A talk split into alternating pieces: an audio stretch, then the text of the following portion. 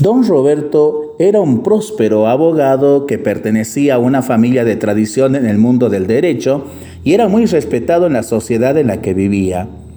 No tenía hijos y su joven esposa, Raquel, era una católica ejemplar, pero sufría por la falta de niños que alegrasen su hogar. No obstante, todavía sufría más al ver a su marido preocupado únicamente con el trabajo y los negocios, despreciando todo lo referente a la iglesia y a la religión. Todos los días rezaba el rosario pidiéndole a la Santísima Virgen su intercesión para que Dios le concediera la gracia de ser madre y para convertir el duro corazón de su esposo. No podía ir nunca a la iglesia porque don Roberto le decía, iglesia, ¿para qué? Dicen que es la casa de Dios, pero ¿cómo va a querer Dios estar recluido en un solo sitio? Dios ya tiene su casa en el cielo, no necesita casas en la tierra. Raquel oía estas palabras con lágrimas en los ojos y mucho dolor. ¿Cómo una persona podía ser tan ingrata con Dios que nos ha dado el ser, la vida, la naturaleza? En una palabra, ¿nos lo ha dado todo? ¿Cómo podía haber olvidado las gracias recibidas en la infancia, especialmente las de la primera comunión? Sin embargo, no se desanimaba y continuaba rezando y rezando. Una tarde el letrado llegó a su casa comentando que había recibido la propuesta de asumir el despacho de abogacía en una ciudad vecina. Es cierto que esta era pequeña, pero todos los asuntos jurídicos de los alrededores vendrían a parar a él. Ya había decidido aceptar la oferta y en un mes se mudarían. Las esperanzas de Raquel aumentaron ante la perspectiva de una nueva vida. Quizá en una población más reducida su esposo tendría más tiempo para oír la voz de Dios y no se equivocó. En la ciudad donde se establecieron todos los días el repique de las campanas inundaba el ambiente con su retumbante sonoridad, avisando el inicio de la misa de la mañana y el de la tarde. Don Roberto era muy sensible a la música y para escuchar mejor aquellos hermosos sonidos, detenía siempre el trabajo y se acercaba al balcón. Su nuevo despacho estaba situado en la calle principal, en la segunda planta de una casa antigua, muy bien cuidada y atrayente, y diariamente a la misma hora, mientras oía la melodía de las campanas, observaba a una viejecita que subía despacito la cuesta que conducía a la catedral. No había un solo día que la anciana no pasara por allí, vestida con sencillez y modestia, con paso lento y firme, y él pensaba, irá a la iglesia. ¿Qué es lo que habrá allí que atrae tanto a una mujer de esa edad y que no falta un solo día? Y la dureza del abogado iba siendo ablandada por la perseverancia de la devota ancianita.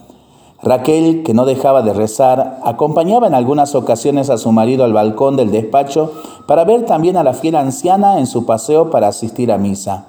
¿Cómo deseaba acompañarla? Confiaba que eso sucedería algún día. El invierno había llegado y con él la nieve. La ciudad en medio de las altas montañas quedó blanquísima, pero helada y el viento por causa de la altitud castigaba aún más. Una tarde bastante fría, don Roberto decidió cerrar el despacho más temprano porque comenzó una tremenda tempestad de nieve. Ni siquiera las campanas de la catedral tocaron para la misa vespertina. Sin embargo, la gracia divina trabajaba el corazón de aquel incrédulo abogado.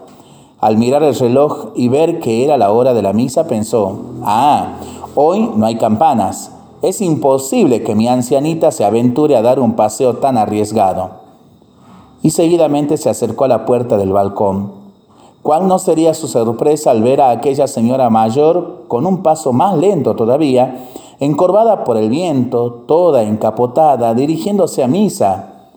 Pero como la cuesta tenía mucha nieve, la pobre mujer tuvo que ayudarse en la subida, apoyando las manos en el suelo para no resbalarse. Don Roberto exclamó boquiabierto. No es posible. ¿Qué es lo que mueve a esa señora a enfrentar semejante temporal? Y tomando el abrigo, la bufanda y el sombrero y poniéndose las botas de agua, decidió seguirla. Necesitaba saber qué fuerza impulsaba a aquella mujer. Cuando llegó a la cuesta no tuvo más remedio que imitar a la anciana, apoyando también las manos en el suelo, pues estaba muy resbaladizo. ¿Quién lo diría? Aquel incrédulo abogado enfrentando una tempestad de nieve, andando prácticamente a gatas para ver qué había en esa iglesia que tanto despreciaba.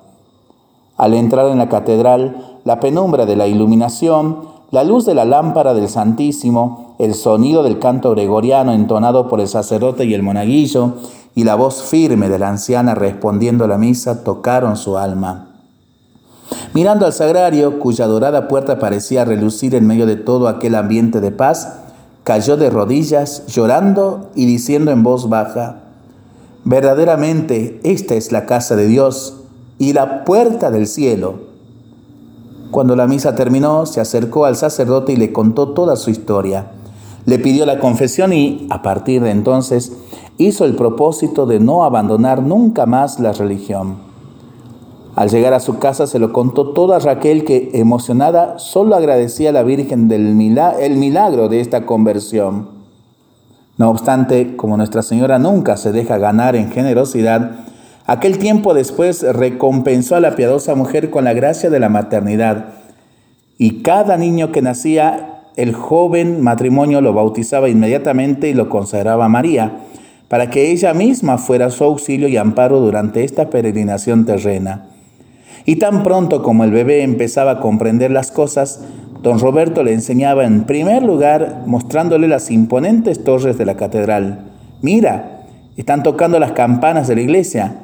Allí está la casa de Dios y la puerta del cielo. Qué hermosa historia eh, relatada por la hermana María Teresa Ribeiro Matos para pensarlo y para rezarlo en familia y entre amigos, ¿no? Mientras lo hacemos, pedimos al Señor su bendición para este día y para este fin de semana. Le seguimos pidiendo por el fin de la pandemia, de las guerras y por el buen tiempo para nuestras vidas, nuestros animalitos y nuestros campos. Y nosotros responsablemente nos cuidamos y nos comprometemos a ser verdaderos instrumentos de paz. Que el Señor nos bendiga en el nombre del Padre, del Hijo y del Espíritu Santo. Amén. Que tengamos todos un excelente fin de semana.